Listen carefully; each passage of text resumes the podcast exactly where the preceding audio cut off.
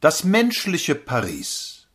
Worin besteht der Zauber von Paris? In der Architektur?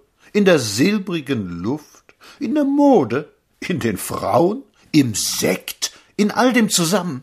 Nein. Das, was die einzige Atmosphäre dieser Stadt ausmacht, ist ihre Menschlichkeit. Wenn man aus Deutschland kommt, versteht man es erst gar nicht. Wir sind doch gewöhnt, dass ein Gasbeamter ein Gasbeamter ist und weiter nichts, dass ein Gerichtsdiener Gerichtsdiener, ein Schaffner Schaffner und ein Billettverkäufer Billettverkäufer ist.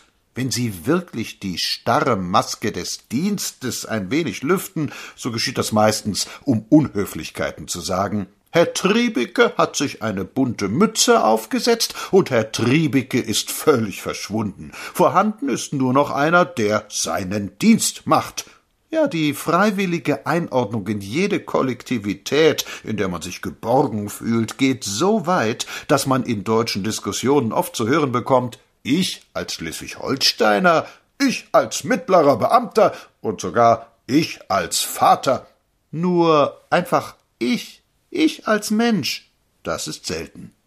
Es ist sehr bequem so, aber hinter den Bergen wohnen auch Leute, und sie denken darin ganz anders. Es ist sehr preußisch gedacht, wenn man sich nach dem Ausschluss der starren Dienstauffassung gleich das Chaos vorstellt, entweder oder. Na, soll vielleicht der Weichensteller im Dienst Zeitungen lesen?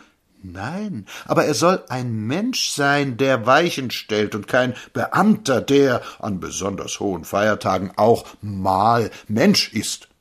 Paris hat Herz. Das geradezu lächerliche Zerrbild, das der Völkische sich und andern von Franzosen an die Wand malt, ist nicht einmal eine Karikatur, es ist blanker Unsinn. Es ist objektiv so falsch wie eine Schilderung der Eskimos, die besagte der Eskimo ist ein stiller Privatgelehrter, der sein Leben in den kleinen überhitzten Kollegräumen seiner Universität verbringt. Der Franzose ist kein Spiegelaffe. Der Franzose ist ein Mensch und lebt sein Leben mit einer leichten Freude, mit einer Innigkeit, mit einer herzlichen Liebe zur Natur und den anderen Menschen, die wir fast vergessen haben. Es ist mir bekannt, dass unsere entsetzlichen wirtschaftlichen Zustände da herangezogen werden. Das ist nicht ganz richtig. Ich habe das Berlin vor dem Kriege sehr genau gekannt. Es konnte sich auch damals mit Paris nicht vergleichen. Ich will Ihnen ein paar Beispiele geben. Die Pariser Metro ist stippevoll. In der zweiten Klasse quetschen sich die Leute wie die Heringe. Wir Berliner kennen das. Sie hören fast nie ein böses Wort. Es mag wohl hier und da einmal vorkommen, dass eine ganz leise, ganz höfliche Diskussion anhebt, aber die körperliche Berührung gilt hier nicht als eine Beleidigung, die unter Rittern nur mit Blut abgewaschen werden kann, sondern es drängen und pressen sich gewissermaßen Mitglieder einer Familie. Man ist nicht gerade übermäßig vergnügt, so zu stehen, aber man nimmt es hin. Auch ist man nicht so von Offensivgeist durchtränkt wie in Deutschland. Ich besinne mich, kurz vor meiner Abfahrt in einem Charlottenburger Bäckerladen gewesen zu sein. Es war in einer sehr feinen Gegend am Reichskanzlerplatz, und da war alles aufeinander böse. Die Kunden, der Meister, die Bäckerjungen und die Hörnchen, ohne jeden Grund übrigens. Das habe ich hier noch nie gefunden.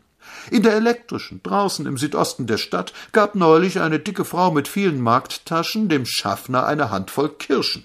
Und niemand fand etwas dabei, es war die natürlichste Sache von der Welt. Und das war kein Trinkgeld oder seine Ersparnis, es war einfach Nettigkeit, die der Schaffner auch ganz richtig auffasste. Er freute sich, weil die Kirschen so schön rot waren, steckte sie ein, und alle Passagiere hätten sicherlich ebenso wie die dicke Frau gehandelt. Natürlich. Und es ist eben nicht jene übertünchte Höflichkeit, hinter der weiß Gott welche Bestie steckt, gezähmt durch die gedrechselten Formen französischer Tradition. Das ist nicht wahr. Denn es ist sehr bezeichnend, dass gerade der kleine Mann, der Handwerker, die Gemüsefrau, der Arbeiter, dass gerade sie fast immer höflich, herzlich und natürlich sind und das Familiäre guckt überall durch. Man begegnet selten der absolut abweisenden Härte obgleich es die sicherlich auch gibt. Denn es wäre grundverkehrt, nun die Franzosen zu Idealmenschen zu stempeln, und ich mag diese deutschen Literaten und Reisenden gar nicht, die hier in jedem Aschbecher ein echt französisches Dokument alter Tradition sehen, besonders die Kunsthändler sollte man in dieser Beziehung einzeln und sorgfältig totschießen. Ich finde den Typus dieser bedingungslos begeisterten Franzosen lecker, genauso übel wie die vorpommerschen Landrichter, die von Frankreich zwar nichts wissen, aber furchtbar darauf schimpfen. Man muss die Dinge auch einmal abseits von der Ruhr und abseits von Picasso sehen können. Und da sieht Paris so aus. Der Franzose ist ein bürgerlicher Mensch. Ein Mensch, der, weil es so viele Fremde in Paris gibt, sehr höflich, und nett mit aller Welt ist, aber im Grunde sehr abgeschlossen und sehr zurückhaltend lebt. Es gibt in allem Ausnahmen. Es gibt auch hier Postbeamte, die vor lauter Beamtenhochmut nicht antworten, wenn man sie außerhalb ihrer Dienststunden etwas fragt, aber sie sind nicht der Typus. Es gibt auch hier sicherlich Missgriffe, Irrtümer, menschliche Niederträchtigkeiten. Ich bin keine Frau und ich weiß nicht, inwieweit eine alleinstehende Dame in einem Arbeiterviertel geschützt ist. Mein Eindruck ist, dass ihr unter normalen Verhältnissen kein Mensch etwas tun wird. Ich habe hier noch nie beobachtet, dass man eine anständige Frau auf der Straße belästigt hätte. Was aber viel, viel wichtiger als alles dieses ist, die Leute sind nicht nur höflich, sie sind herzlich. Fragen Sie um Rat, Sie werden ihn fast immer auch von wildfremden Leuten bekommen. Ich bin in Vierteln, die ich nie gesehen hatte, in die Läden gegangen, habe eine Kleinigkeit gekauft und die Leute nach den dortigen Wohnungsverhältnissen gefragt. Sie haben mir immer ausführlich, der Wahrheit gemäß und entgegenkommend geantwortet. Was sie nicht nötig hatten, nein, gewiss nicht. Aber hier ist, primär, ein Mensch zum anderen erst einmal höflich. Und nur wenn es einen Zwischenfall gibt, weicht das. Zwei, drei, viermal ist es mir begegnet, dass ein kleiner Ladenbesitzer nicht das Gewünschte führte. Immer, ohne jede Ausnahme, hat man mir freundlich Bescheid gesagt, wo ich die Ware sonst kaufen könnte. Mitunter kam der Mann oder die Frau selbst mit heraus und zeigte mir Richtung und Weg. Dazu kommt ein anderes. Der Pariser führt sein Leben ganz ehrlich so, wie es ist, wie er es sich leisten kann. Nicht darüber und nicht darunter.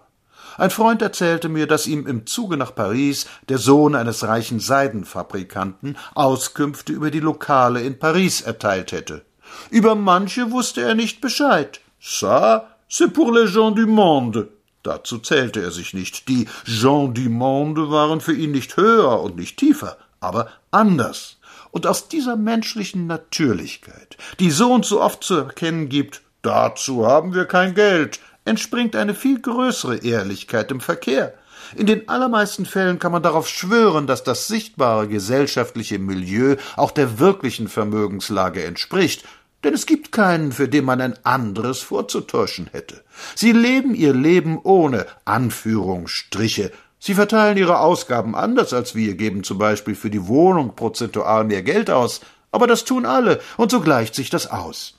Und auch in den Familien findet man hier einen viel natürlicheren Ton als bei uns. Ich spreche nicht von den großen Salons, in denen sehr reiche, sehr bekannte Leute von Welt verkehren, sondern gerade von Frau Marchand und Madame Chose. Da ist alles viel natürlicher, viel freier, nicht gespreizt und nicht feierlich oder prätentiös aufgemacht. Es ist eine Stadt der Menschlichkeit. Und man fühlt in Paris nach einiger Zeit, wenn man gemerkt hat, dass einem keiner an den Nerven zerrt, dass alles glatt und angenehm vonstatten geht, dass das Dasein gleitet und nicht hakt. Man empfindet, wie einfach im Grunde das Leben ist. Was wollen wir denn alle Großes? Gesundheit, die Mittel, die nötig sind, um in unserer Klasse zu leben, keine übermäßigen menschlichen Katastrophen in der Liebe oder mit den Kindern, Schließlich, so erheblich sind unsere Ansprüche gar nicht. Und anfangs empfand ich das Pariser Glück immer als etwas Negatives, keine Nervosität und keine unhöflichen Menschen in der Untergrundbahn und keine endlosen Schwierigkeiten, wenn ich einmal nachts nach Hause fahren wollte und keine Rempeleien in Lokalen. Heute weiß ich, was es ist. Es ist die einfache, leichte und natürliche Menschlichkeit des Parisers.